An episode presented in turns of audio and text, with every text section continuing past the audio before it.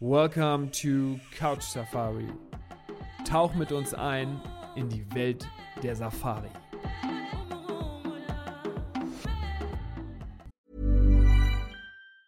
Hey, it's Ryan Reynolds, and I'm here with Keith, co star of my upcoming film, If, only in theaters, May 17th. Do you want to tell people the big news? All right, I'll do it. Sign up now and you'll get unlimited for $15 a month and six months of Paramount Plus Essential Plan on us. Mintmobile.com slash switch. Upfront payment of $45 equivalent to $15 per month. Unlimited over 40 gigabytes per month. Face lower speeds. Videos at 480p. Active Mint customers by 531.24 get six months of Paramount Plus Essential Plan. Auto renews after six months. Offer ends May 31st, 2024. Separate Paramount Plus registration required. Terms and conditions apply if rated PG. Dieser Podcast ist gesponsert von Ape Travel Africa. Best Safari Experiences. Gut, Fauzi, kommen wir zum nächsten Land, äh, was ich hier auf dem Zettel habe. Und zwar ein Land, was ein bisschen differenzierter vielleicht zu sehen ist, aber vielleicht auch nicht. Vielleicht kannst du mir das auch erklären. Kommen wir zu Malawi.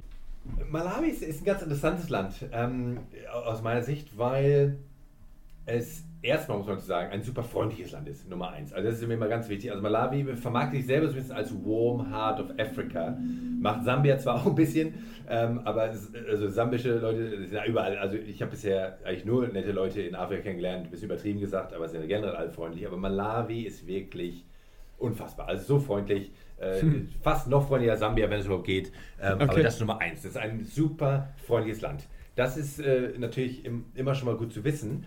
Ähm, aus Safari-Sicht ähm, ist es ein Land, was ähm, selten alleine bereist wird aus Safari-Gründen. Und es liegt daran, dass die Safari einfach noch nicht, noch nicht oder einfach nicht ganz so entwickelt, sondern nicht ganz so wild ist auch wie die anderen Länder. Und die, die Tierpopulation ist auch nicht so groß, weil, was man wissen muss, das Land ist von der Hälfte vom See abgedeckt, vom Malawi-See und die andere Hälfte ist relativ dicht besiedelt von Menschen. Das heißt, ähm, es ist einfach, hat nicht ganz so viel Natur übrig wie die anderen Länder, von denen wir gesprochen haben, wo ja noch 100.000 Quadratkilometer noch da sind zu, zum Schützen und zum Besuchen. Mhm. Ähm, das soll jetzt nicht so klingen, dass man Malawi nicht besuchen kann, um Gottes Willen. Ich weiß aktuell, dass die Parks, also der Livonde Nationalpark zum Beispiel, den konnte man schon lange besuchen. Der ist schön, da kann man auch toll Safari machen, sieht man Elefanten und Hippos und auch viele andere Dinge. Äh, Gibt es auch Löwen.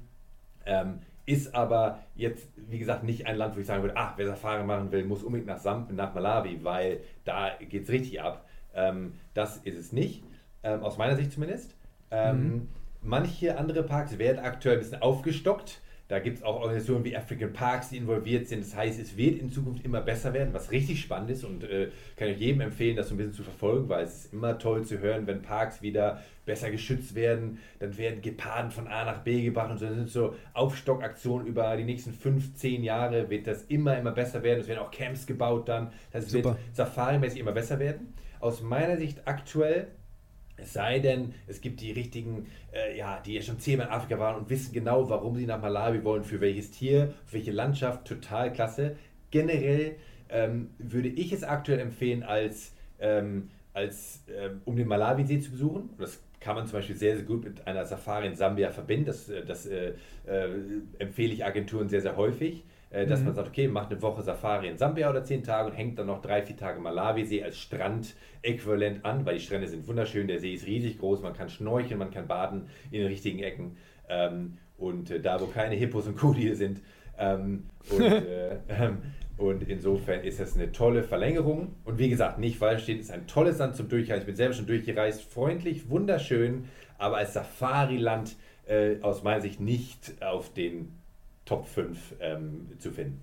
Aber kann ja noch werden. Ähm, klar ist es, ist es aber so, dass man jetzt als nicht absoluter Experte Malawi jetzt nicht so auf dem Zettel hat, aber es ist ja schön zu hören, dass da ein bisschen was passiert. Nochmal ganz kurz. Viel, ja. ja. genau. Und, und nochmal ganz kurz zum, zum vielleicht klarstellen, der Malawi-See, das ist ja nicht so ein klassischer See, ne? Das ist ja, der sieht ja, das sieht ja eigentlich aus was wie ein Meer. Ja, das ist äh, genau. Das ist, das, deswegen, wenn man manchmal zu Leuten sagt, ah, da kann man ja einen Badeurlaub in Malawi machen, dann sagen die, wie an so einem See, dann liege ich da an so einem kleinen äh, See. Es ist im Prinzip ein Binnenmeer. Ähm, ja. du, man kann ja, äh, ja, man fährt quasi das ganze Land an dem See entlang, mehr oder weniger.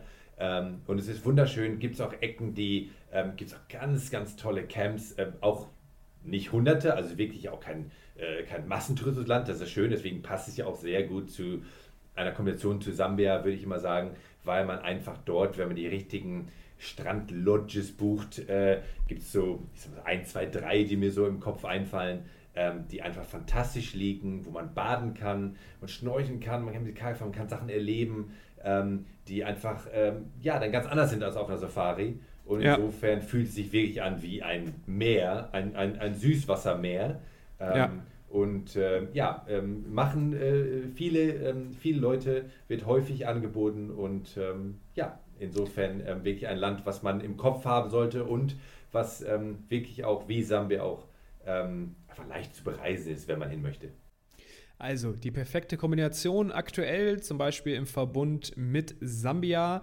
Ähm, oder vielleicht auch in den nächsten Jahren mal alleine. Ich behalte es mir auf jeden Fall im Kopf und äh, möchte mit dir jetzt über, ja, über das nächste Ziel sprechen oder über das nächste Land, äh, welches sich ja auch von der Art und Weise, über welche Safari wir gleich sprechen, total abhebt. Und zwar ist das Ruanda-Uganda.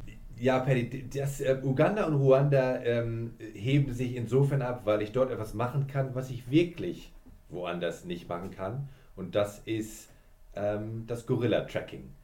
Ähm, mhm. Und äh, eine ganz andere Art von Safari, ähm, man könnte sagen, die hochemotionalste Safari, die man wahrscheinlich machen kann. Ich meine, gut, ich werde emotional, wenn ich Elefanten sehe und Löwen sehe, ich werde überall emotional, aber äh, neben Gorillas äh, sitzen, 10, 15, 5 Meter nebendran, ist etwas, das ist ähm, unvergleichlich. Und insofern heben sich die Länder in dem Maße auf jeden Fall ab von den anderen. Und warum ich beide in, in oder warum wir beide in einem Atemzug nennen, ist, Uganda bietet Gorilla-Safaris an, äh, Gorilla-Trekking ähm, auf eine bestimmte Art und Weise, werden wir Zukunft noch eingehen, und Ruanda auch. Und häufig werden diese beiden Länder miteinander verbunden ähm, in, einer, in einer Safari. Ähm, deswegen wurden jetzt in einem, in einem Rutsch genannt. Man kann auch Schimpansen sehen auf, auf dieser Reise oder auf so eine Art von Reise.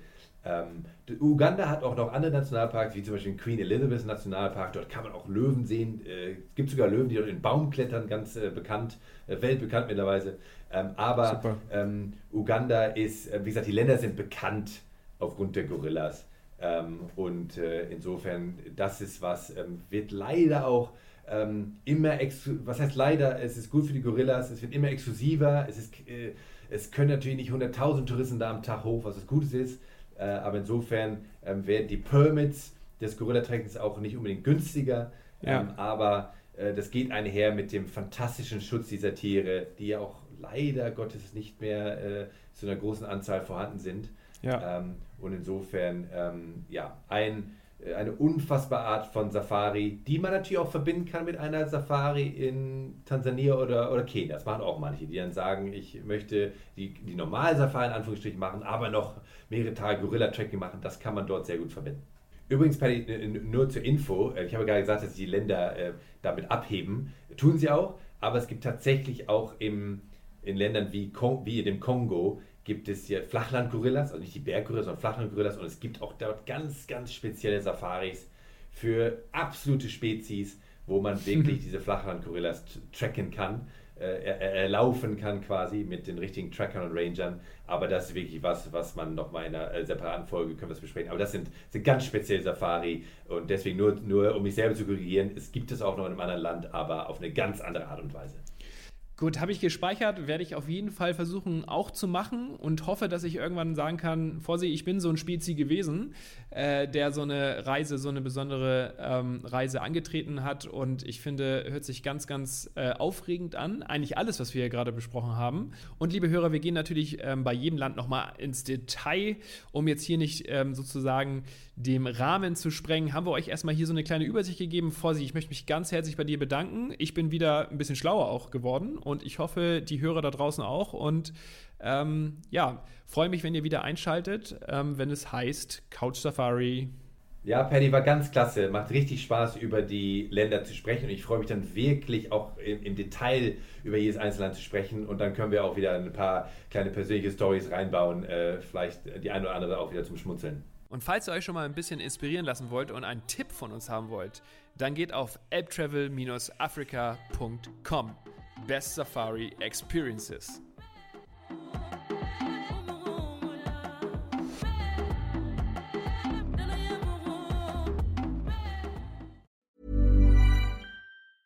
Even when we're on a budget, we still deserve nice things. Quince is a place to scoop up stunning high end goods for 50 to 80% less than similar brands. They have buttery soft cashmere sweaters starting at $50, luxurious Italian leather bags, and so much more. Plus, Quince only works with factories that use safe, ethical, and responsible manufacturing. Get the high-end goods you'll love without the high price tag with Quince. Go to quince.com/style for free shipping and 365-day returns.